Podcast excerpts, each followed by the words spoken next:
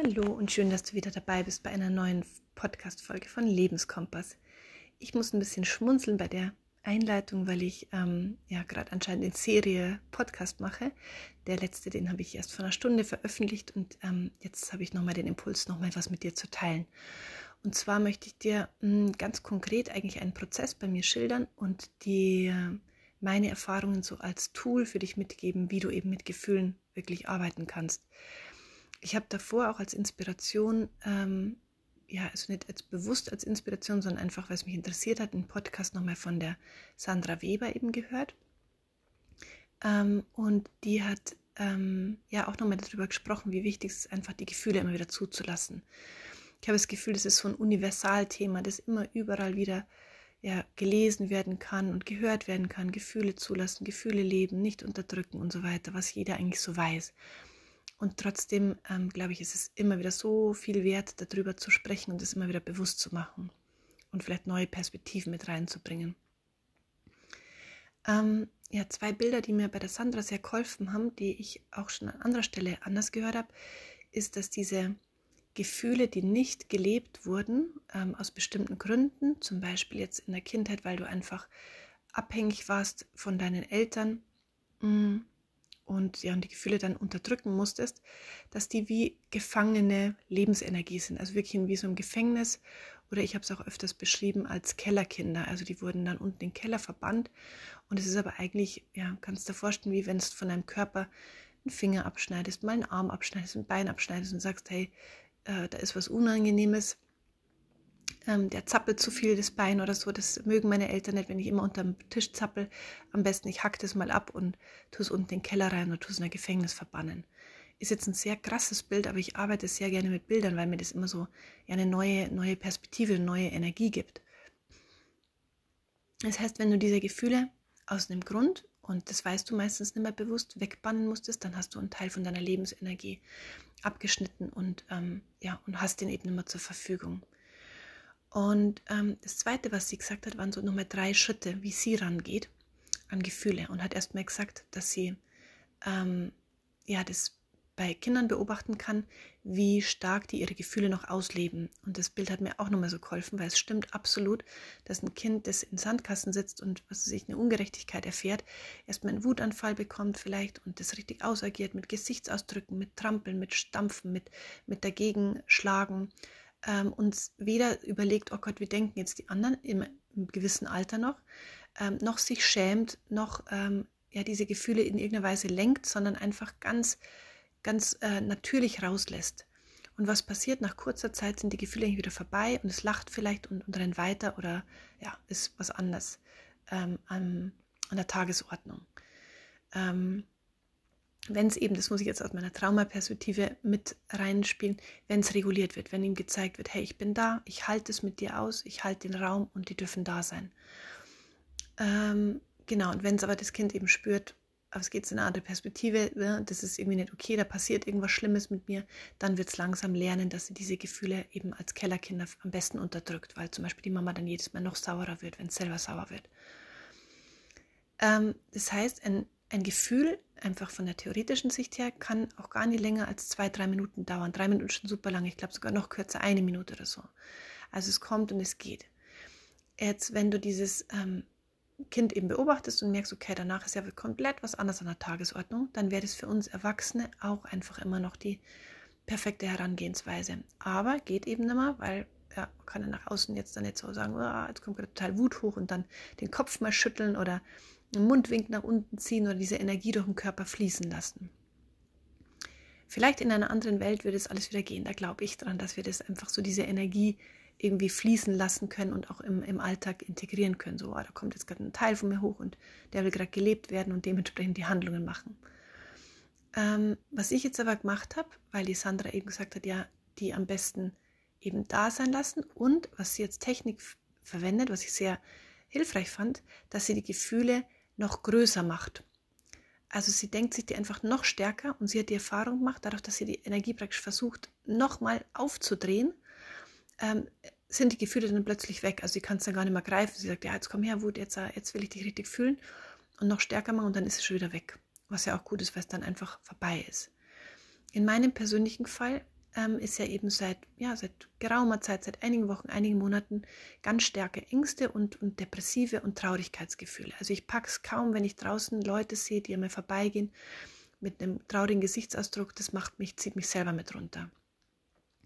Und ich hatte jetzt noch Zeit, bis ich meine kind, mein Kind aus dem Kindergarten abholen und habe mich hingelegt und dachte mir, okay, schöne Musik an. Also ist schon mal so der erste Schritt, den ich mache. Ich mache mir immer schöne Musik an. Zum Beispiel gibt es bei YouTube, wenn man Seelenmusik schreibt, ist so ganz sanfte Hintergrundmusik.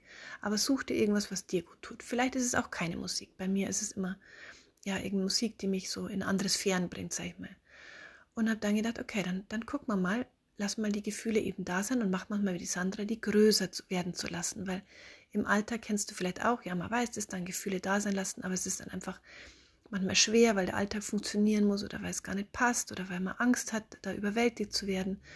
Und ich dachte, na, jetzt habe ich das gemütliche Bett, jetzt gehe ich nochmal in die Situationen rein, wo wirklich diese depressive Stimmung immer hochkommt, die für mich, sage ich echt dazu, kaum aushaltbar ist. Ja, es ist, ich will das weghaben, es ist unangenehm, es zieht mich total runter aber jetzt bin ich eben sicher im Bett und kann es einmal vorsichtig ausprobieren. Und habe mir dann vorgestellt, wie ich meinen Sohn aus der Schule abhole und immer an der gleichen Strecke, wenn wir mit dem Fahrrad dann so oder gehen oder schieben, dann kommt so depressive Gedanken und depressive Gefühle und Traurigkeit und, und es zieht mich alles so nach unten. Es wird alles so grau und sinnlos. Und ich habe das also auch gesagt, so hey, ich vergrößere ich gehe da noch mehr rein, ich verstärke dieses Gefühl, ja, dieser Trauer. Und damit wurden jetzt total krasse Prozesse die letzten zwei Stunden bei mir ausgelöst, aber im positiven Sinne. Und ich möchte es versuchen, so ein bisschen so zu schildern, damit du so einen Leitfaden hast, wie man an die ganze Sache so rangehen kann und was da für eine, ja, kommt gleich wieder rein bei, bei mir, was da für eine Gnade dahinter steckt, dass das Leben so krass intelligent ist und es dann mit dir durchlebt. Weil was passiert ist, erstmal habe ich das Gefühl eben verstärkt und irgendwann hat das Bild, bei mir kommen eben oft Bilder hoch. Ich habe auch nicht so viel Erfahrung, wie es bei anderen Menschen ist, ob da auch Bilder dann kommen oder andere Gefühle oder noch stärker Körperwahrnehmung, die kommen bei mir auch hoch. Aber es kommen oft auch Bilder hoch und Impulse, so Wortimpulse. Und ein Bild war, dass diese Depression ähm, sich plötzlich verwandelt hat in eine ähm, total tanzende Energie. Also die hat mich umarmt und wir haben den ganzen Weg mit dem Fahrradfahren, es kam total aus innen heraus, getanzt und haben uns umarmt und rumgewirbelt, also im Kreis. Es war auf einmal wieder so eine, wie so eine komplett frische Energie da. Dann immer wieder schaltet sich auch mein Verstand an, der sagt, ah super, jetzt ist er löst oder so, ja. Und das beobachte ich dann auch und sage, ah okay, das ist jetzt eher so Verstand. Und dann lege ich mich, also entspanne mich wieder tiefer rein und sage, hey Leben oder hey Körper, alles, was jetzt da sein will, was gelöst werden möchte, was passieren möchte, ich bin bereit, es darf passieren. Und ähm, also diese Offenheit gleich immer wieder reinzugeben und zu sagen, okay, jetzt bin ich dafür da, auch wenn nichts passiert, auch wenn was Komisches passiert, ich bin da dafür. Und ähm, dann kam auf einmal, also ich weiß gar nicht mehr im zeitlichen Ablauf, wann was passiert ist. Es kam eine Szene aus meiner Kindheit, wie meine Eltern im Wohnzimmer sitzen und die hörten immer Enya-Musik. Und ähm, ich weiß diese Szene noch, aber das kam jetzt so intensiv hoch, dass ich da als Kind vorgegangen bin und irgendwie diese Trauer und diese ja, depressive Haltung von meiner Mama gespürt habe. Ich habe auch keine Ahnung im, im echten Leben, ob das stimmt, weil meine Mama immer sehr glücklich wirkte. Aber irgendwas muss ich da als Kind aufgeschnappt haben, in irgendeiner Weise, dass ich komplett diese Trauer übernommen habe. Und die habe ich dann da sein lassen und habe die nochmal verstärkt. Und es ähm, hängt da sehr oft mit dieser Depressivität zusammen. Dann als nächstes kam irgendeine Szene. Also da passierten auch noch einige Prozesse, die ich will jetzt gar nicht so in Detail drauf eingehen, plötzlich kam eine Szene, wie ich auf dem Wickeltisch liege, an was ich mich ja überhaupt nicht erinnern kann, ja, weil es einfach nur im Körpergedächtnis gespeichert ist und ich glaube im Energiesystem eben. Und wie ich so die mir eingebildet habe, die, die, die Traurigkeit von meiner Mama zu spüren. Wie gesagt, ich glaube nicht, dass meine Mama traurig war. Vielleicht stimmt, vielleicht auch nicht. Das, da plappert der Verstand immer dazwischen. Aber was ich gemacht habe, ist einfach nur da sein zu lassen. Und es kam eine unglaubliche Trauer hoch, die kommt auch jetzt wieder hoch und eine ganz, ganz schwere. Und ich habe so gespürt, wie ich als Kind mich versuche, also als dieses Baby sogar, versuche, es kam dann eine Angst, muss ich noch dazu, eine Angst hoch, dass meine Mama mir wegbricht, weil es ist ja für ein Baby überlebenswichtig, dass die Mama da ist und der Papa da ist und stabil ist. Ne? Und es kam eine ganz enge Angst hoch, ähm, die mich total in meinem Körpersystem so eingeschnürt hat. Also eine Angst, dass ich meine Mama verliere, weil sie so traurig ist. Und das war jetzt im Nachhinein dann, möchte ich mal dazu sagen, für mich total schlüssig, weil ich habe den äh, Psychiater damals gefragt, oh, jetzt habe ich so Ängste gehabt und jetzt Depressionen und so. Und dann hat er gemeint, nein, die hängen sehr eng zusammen. Ich habe es aber gar nicht so verstanden. Und für mich war das in der Situation so krass schlüssig, weil wenn ich als Baby so krass Angst habe, ähm, dass, dass meine Mama mir in irgendeiner Weise wegbricht, weil sie selber traurig ist, kann es einerseits sein, dass ich ihre Trauer mit übernommen habe. Oder bei mir war eher so dieses ganz klare Körpergefühl und Energiegefühl da, dass ich ähm, dass ich das so eng verknüpft habe. Also Angst ist verknüpft mit, ähm, mit Trauer, mit, mit Hoffnungslosigkeit, mit, oh Gott, ich überlebe nicht. Ja? Also ist ja eh Angst auch, ich überlebe nicht. Aber diese, wenn bei mir Trauer hochkommt, Traurigkeit hochkommt, eine Leere, ein Gefühl von Leere, ist es ein Alarmsystem, dann kommt auch Angst mit hoch und Angst vor dem Verlust äh, der Bezugsperson und damit vor dem Überleben, dass ich nicht überleben kann.